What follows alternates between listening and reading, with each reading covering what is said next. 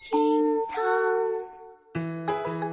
Hello，各位好，我就是那个清华北大都得不到的男人小雨。这两天呢，我的心情就像坐过山车一样，那是一会儿高一会儿低，对吧？前两天问大家高考分数怎么样，我看我们评论区呢，这位叫做月薪三二幺的朋友，他就说坐标湖南六百三十七分，刚好去了不想去的学校。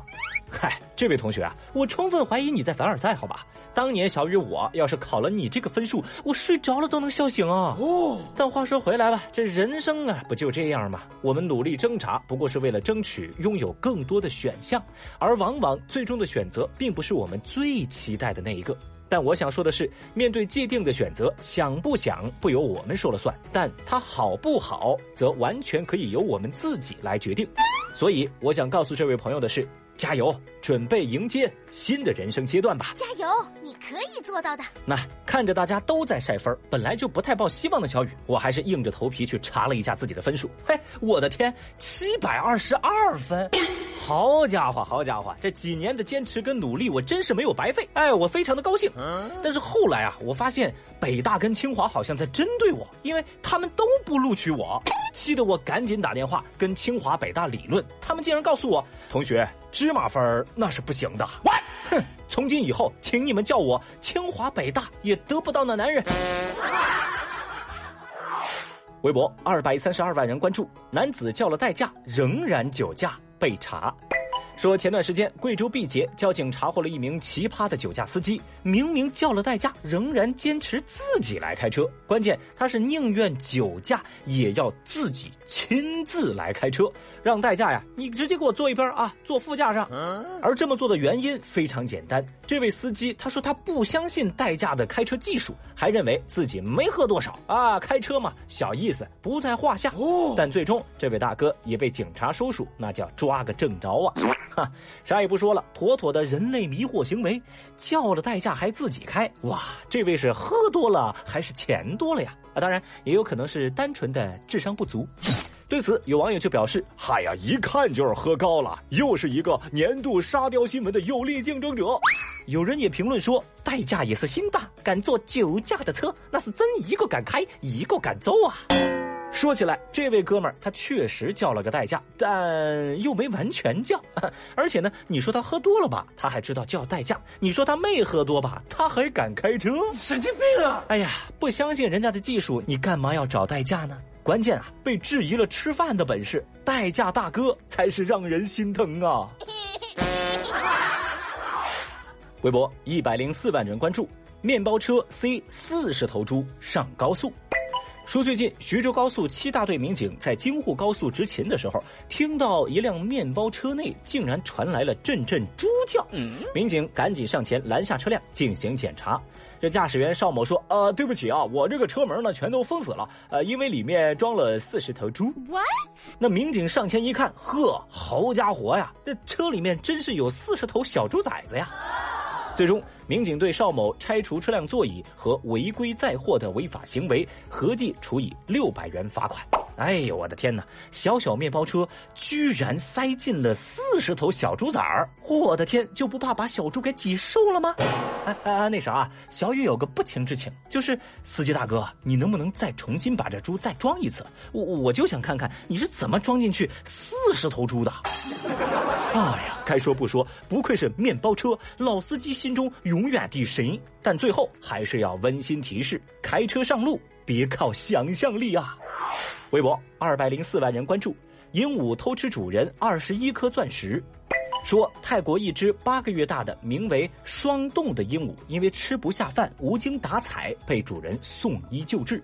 医生在为鹦鹉进行扫描检查之后，发现，嘿，这个鹦鹉的胃部有许多类似小珠子的东西。随后，医生为它做了紧急开胃手术，竟然从里头取出了二十一颗钻石。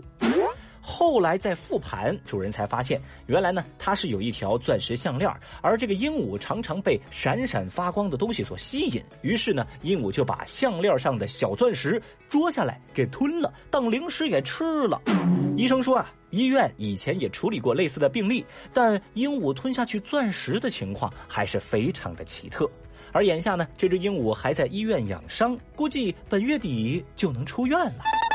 哈哈，来，朋友们，小雨先给您画个重点。这鹦鹉的主人他不是先发现钻石少了觉得有问题，而是先发现鹦鹉不舒服，才明白了事情的原委。喂，所以这才是有钱人的世界吗？而微博网友们看了这条热搜之后，更是直呼凡尔赛。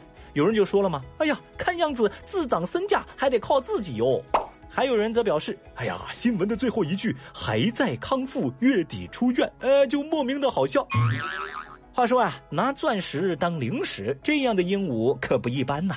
而这鹦鹉的主人可能更不是一般人哦。哦，说到这儿啊，小雨就想问问，这位主人，你们家里还缺鹦鹉吗？嗯，就是会看热搜、会讲新闻的那种。哎，钱不钱的倒是其次，关键呢，我就是嘴馋，想试试。嗯，钻石是个什么味道啊？像这种要求，我这辈子没见过。微博二百零九万人关注。交大硕士为985硕博开发相亲小程序。说最近一款脱单小程序在985毕业生当中走红。这款小程序有个特点，就是只面向硕博学历者开放，像小雨这种学历啊，那根本进不去。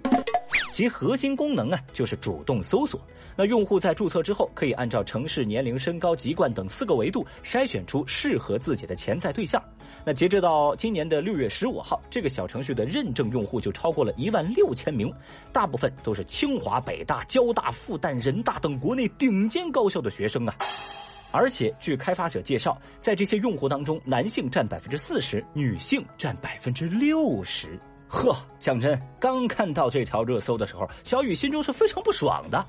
啥意思呀？是二幺幺站的不够高，还是普通高校毕业生就不配了？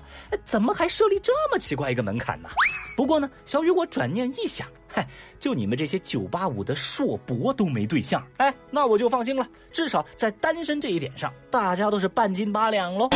而前来围观的微博网友就调侃说：“嘿，我要开发一个本科以下的这种相亲小程序，他们硕博以上的都不能进。”而这件事情呢，其实也引发大家的一个大讨论。有人觉得找对象学历非常关键，有人则觉得学历啊，它说明不了什么问题。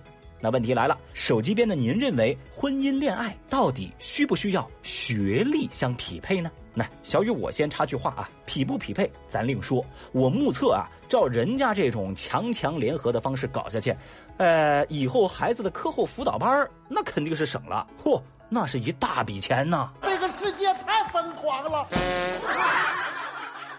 好了，以上就是今日份的厅堂微博报，解锁更多互动姿势，欢迎来喜马拉雅 APP 微博报的评论区活捉小雨哦，又或者来新浪微博找我玩耍。